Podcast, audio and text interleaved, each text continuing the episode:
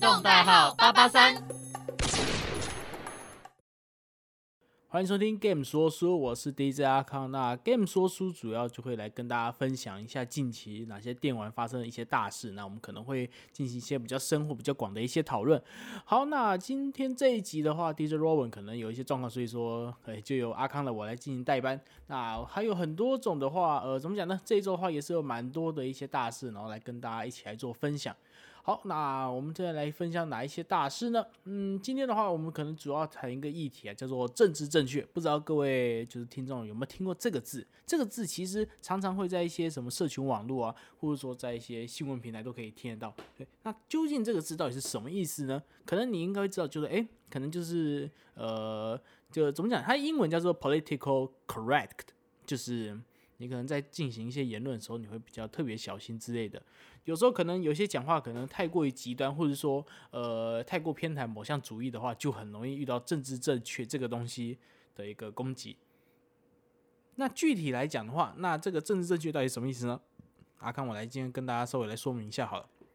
嗯，首先的话，我先来跟大家稍微呃讲一下我自己观念好了。我认为啊，就是这个世界基本上应该没有什么完全正确的事情嘛。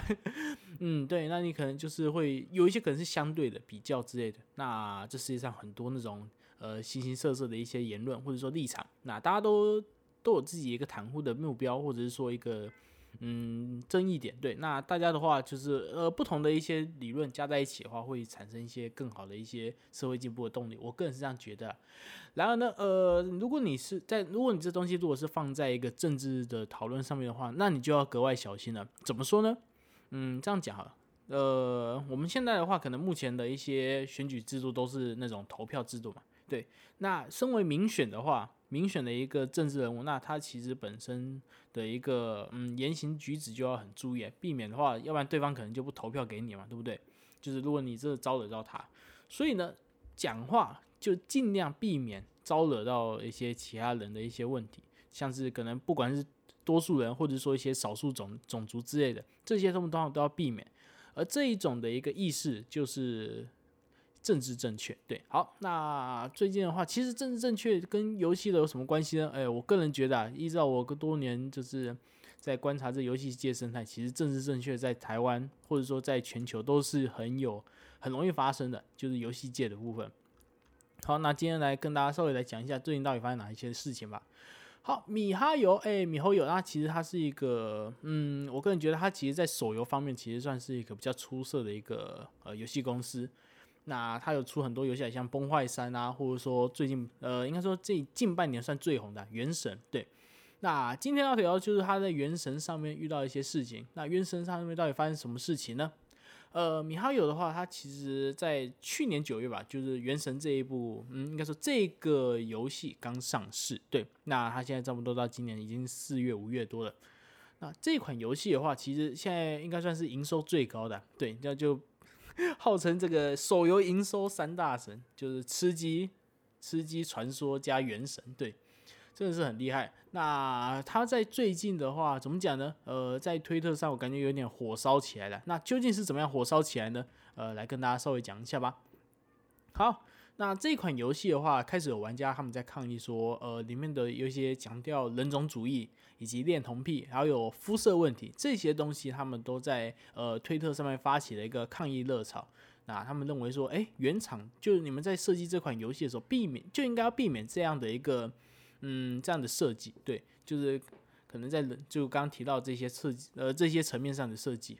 好，那具体是怎么样呢？啊，我们来跟大家稍微来简单讲一下吧。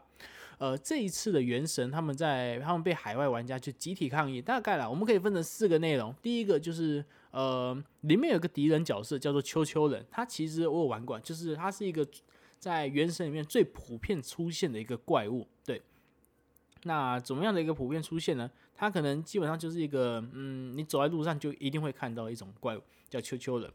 那它的设计呢，其实蛮有趣的，就是嗯。他在某一个米哈游的米哈游在某一支影片里面有稍微提到过，就是他们会以一个现实社会中的一个现实世界中的一个少数民族作为角色的基础设计。那球球人在这个设计里面，其实就算是呃，就是刚好对应到这个少数民族设计。不过呢，他就是因为作为主要敌人，而且呢，他的设计形态其实蛮有趣，就是黑色皮肤，然后草裙，然后戴着偶尔会戴着面具。这样的话，其实有一点点像是那种呃东南亚，或者说一些群岛的一些少数民族，甚至说可能美国的原住民也说不定。对，所以说他有些玩家可能就开始对此设定，就觉得说，哎，你该不会就是要我们就是出就是要 怎么讲呢？你该不会就是要是鼓励我们去对这些少数民族攻击吧？对，因此这个设定的话，他们认为就是说，嗯，可能并不有趣，而且说不定还有冒犯到人的地方。关于这个主要敌人的设置的一个问题，应该说设计的问题，其实早在二零零七年《恶灵古堡五》的时候就有发生了。呃，《恶灵古堡》的话，先来跟大家稍微科普一下，它是一个打僵尸的游戏。对，那它最有趣的地方就是呃 很刺激啊，而且弹量通通常弹药都很少，所以你就玩起来就有一种压迫感，就觉得哦，我好像快要输了之类的。好，那这一款游戏呢？它在第五代的时候，它的设定地点，它的设定地点，我记得好像是在非洲的一个地方。对他们可能在南非还是北非啊？我忘记了。其实哦，好久以前游戏。那它里面有遇到一个问题，就是说，嗯，里面主要敌人因为在非洲嘛，对不对？所以他们的普遍的主要敌人应该都是呃非裔族群，就是你可以看到，就是皮肤都是比较偏黝黑的。那在这个设定的时候，其实就发生延上了。他们就说，哎。哎，你怎么可以这样？就你是不是该不会又在鼓励我们可能对一些少数种族或者说特定的肤色人种进行屠杀吧？我个人觉得啊，这个呃，怎么讲呢？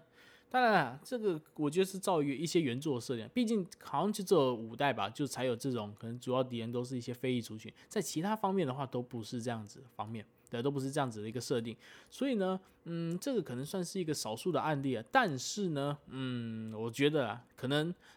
我们这样认为是少数的案例，但我们并本身并不是一些什么呃肤色比较特别，就是深色人种，所以看到这个东西的话，是否会感觉到冒犯？这个东西真的是要看大家感受。对，所以 我觉得很多游戏他们可能为了政治正确，所以他们宁愿就是可能这样一个设定，我会让玩家觉得超无聊，或者说。超 超严肃的，就是没有少了好玩的感觉，但是他们都会觉，但他们就是为了避免规避掉这些嗯嘈杂疑虑，就是他们会这边常说什么，哎，我们要政治正确之类的，对，所以他们才会开始有进行这样的一个修正或修改，对，啊，不过这一次的话，呃，我们再来看看好了，好，那我们再来看一下第二个争议点好了。第二个争议点，哎，那就是有关于 NPC 的设定太幼。好，那首先我们现在讲一下这个起火点到底是哪里来哈。好，里面有一个叫花店的角色叫做弗罗拉，那他在设定上其实是一个大人，但是他的人物模组却异常的年轻，就有人说可能跟小孩子一样，可能 大概小学生而已啊，甚至有人说就像小孩子。那有些而且也有声音认为说这个在原神的一些美术设计其实它有点萝莉控，对，哎。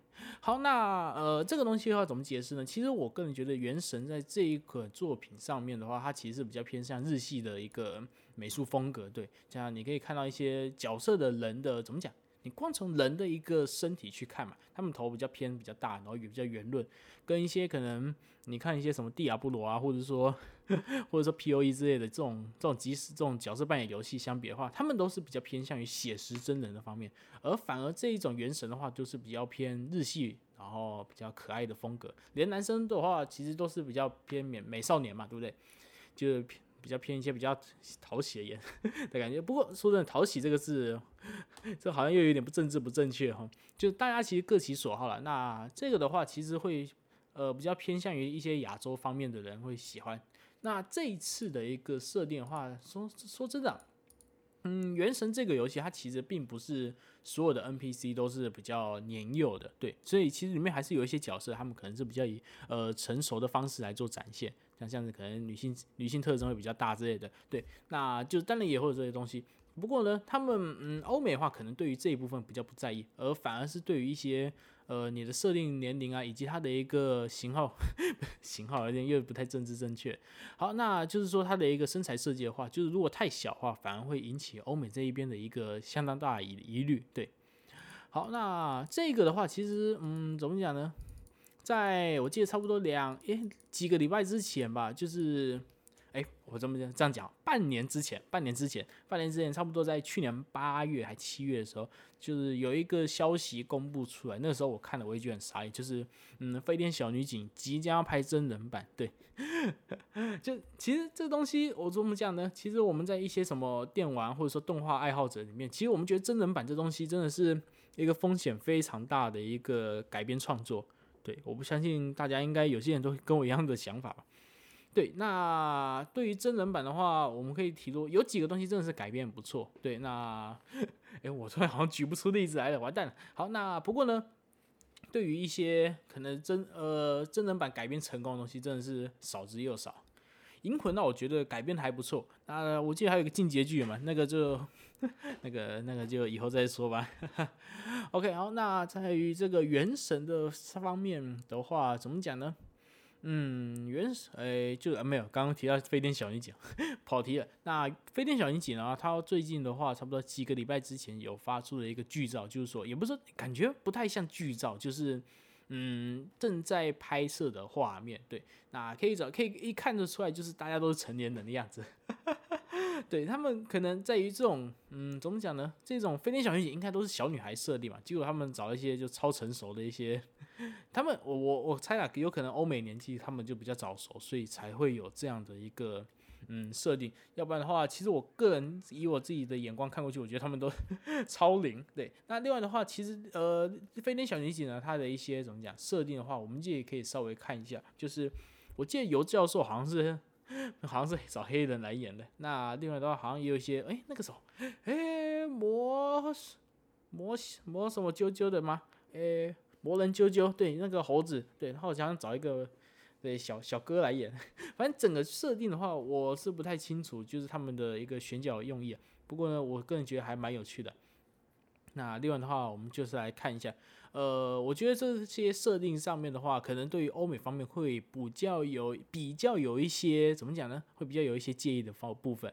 不过呢，你这个部分的话，也可以从米哈游他们的一个国际行销上面可以看出来，就是嗯，他们在这个部分经验其实是稍有不足的。我们如果我们可以看到一些什么 E A 或者说 Epic 的一些作品，他们其实就是会特别去刻意掉避免掉这些东西，就是避免就大家可能会对。会对这个作品有一些太多的疑虑之类的，那甚至他们可能会有一些方法，像是因地制宜之类的。像之前我记得好像 APEC 哎，不，刺客教条系列吧，就是也有惹过一次。他们在日本的一个分级制度上，他们是很严格的，就是对于一些外面进来的一些游戏。因此呢，所以这个 APEC 他们就对于这个刺客教条最新的版本，他们可能因为多了一些很真实的特效，像是可能。断肢之类，就是手断掉，这个其实听起来蛮恐怖的。不过呢，他们就是我在游戏里面就可以将这个物理模组做得非常好，其实看了真的是觉得很很厉害。对，不过呢，这个可能这对于一些日本的一些呃审核机构，他们就不太买单了。对，所以说因此他们在日本版的时候，他们会加了一些比较和谐的东西，像说我砍下去可能不一定会喷血，也不一定会断肢，就对砍一砍对方就倒了，对，这样子。不过呢，这个东西可能，呃，之前也有发生一些事情啊，就有延上，就是，好，改天我们来开一集再来讲一下。好，那我们接下来再来看一下其他的问题吧。呃，深皮肤色里面的话有两个角色，对，那一个的话，我记得好像叫做凯亚，对，那他好像是一个异国的王子，对，那还有一个的话，我记得他叫做，哎，星焰吧，对，应该叫星焰，哎，星焰，对，星焰，对。那信念的话，他其实也有，也是一个皮肤比较深的一个小孩子。那他这个这两只角色的话，就是比较平，呃，就是其实在这个米哈游应该说原神里面，他就是比较偏皮肤比较深。那他们这两个被玩家点名了，诶，被点名什么呢？这些玩家比较皮肤比较深，但是他的设定上却都是外国人，对，而且呢不能理解说皮肤较深的人为什么就会直接被当成外国人，他们觉得这个东西。嗯，你是不是对于一些辐射上面可能有一些 racism，就是种族主义，或者说一些刻板印象之类的？那另外的话，里面其实还有一个桥段，就是呃，凯亚这个王子，他里面呃眼罩把它脱掉，对他其实是有一个眼睛有戴眼罩，就脱下来的时候发现 肤色略淡，Oh my god！再度挑起一个肤色禁忌，对，那其实这个肤色的问题的话，我们刚刚在第一集吧，不，我们刚在第一个 part 的话，其实也有提到，就其实蛮蛮蛮常会遇到这一种，嗯肤色问题的一个政治政治正确的问题。对，那我们可以从一个东西可以来看一下，最近啊，我不知道各位有没有关注到，我记得好像是礼拜二还是礼拜三的苹果发布会吧，就凌晨一点。对 我是我是不小心 YouTube 就就太晚睡啊，然后就看到哎哎有发布会啊，我来加点看一下好了。其实我根本不知道发布会是那时候办的。他们其实你可以发现，就是他们请了超多人来介绍，而且都不是单属一个。怎么讲呢？呃，有阿拉伯人啊，有印度人啊，然后有男性、有女性之类的，就是 超政治正确。他们找超多的不同的一些种族的人，然后来分享一下这一次的发表会到底发生了有哪一些的作品。对，那另外的话，我们可以看到就是，哎，就是这个应该算是全球主流了。对。当然，不过呢，我个人觉得，嗯，有时候这有点过度牵强的话，嗯，反而其实会让人觉得有一点突兀嘛。我我个人是这么这样觉得的。那，哎，怎么讲呢？真有点无奈。不过政治正确的话，其实怎么讲呢？最主要的话，我们可以，呃，可以分成一个角色，对，就是政治正确，它其实本身就是有一个人会有一种人会去捍卫它。那通常的话，我们会叫它叫做 SJW，简称社会正义战士 （Social Justice Warrior）。这个起源啊，来跟大家稍微分享一下好了。那最主要的话，应该是始于上世纪的后期啊，对，就是可能一九八零、一九九零之类的。他们其实原本是要有来投身于社会正义的一些人们，但是差不多在二零一一年之后，在网络上出现。网络上这个东西，网络这东西，这是很神奇，你不觉得吗？就是你可以在很多的地方，就是看受到不同的意见。虽然演算法的演的一个缘故，会让你感觉好像全世界都跟你一样，就是。你你好像明明是用网络可以来突破你的视野，但是你好像却被演算法给包住你的视野，都东西都变成你想要看的，然后觉得好像世界就是在照你的东西在运作，但实际上不然。我们可能会对于一些我们资讯的误差，而我而减少了我们对这个世界认知的准确性。这个其实蛮恐怖的。好，那 SJW 的话，其实这个战呃社会正义战士，他们其实常常跨出同温层来出征。对，那其实很就其实游戏界来讲的话，常常就会遇到这个问题啊。明明可能他根本就没在玩游戏，但他们可能看到一个呃是设计，哎，应该说设计，就是他们在一些游戏上设计可能不符他们的原意，他们就这样在闹了。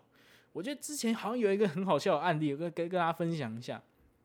有一款游戏叫做真人格斗，对，那这一款游戏它主要表达，它主要就是在呃，好像蛮多的这些角色融入。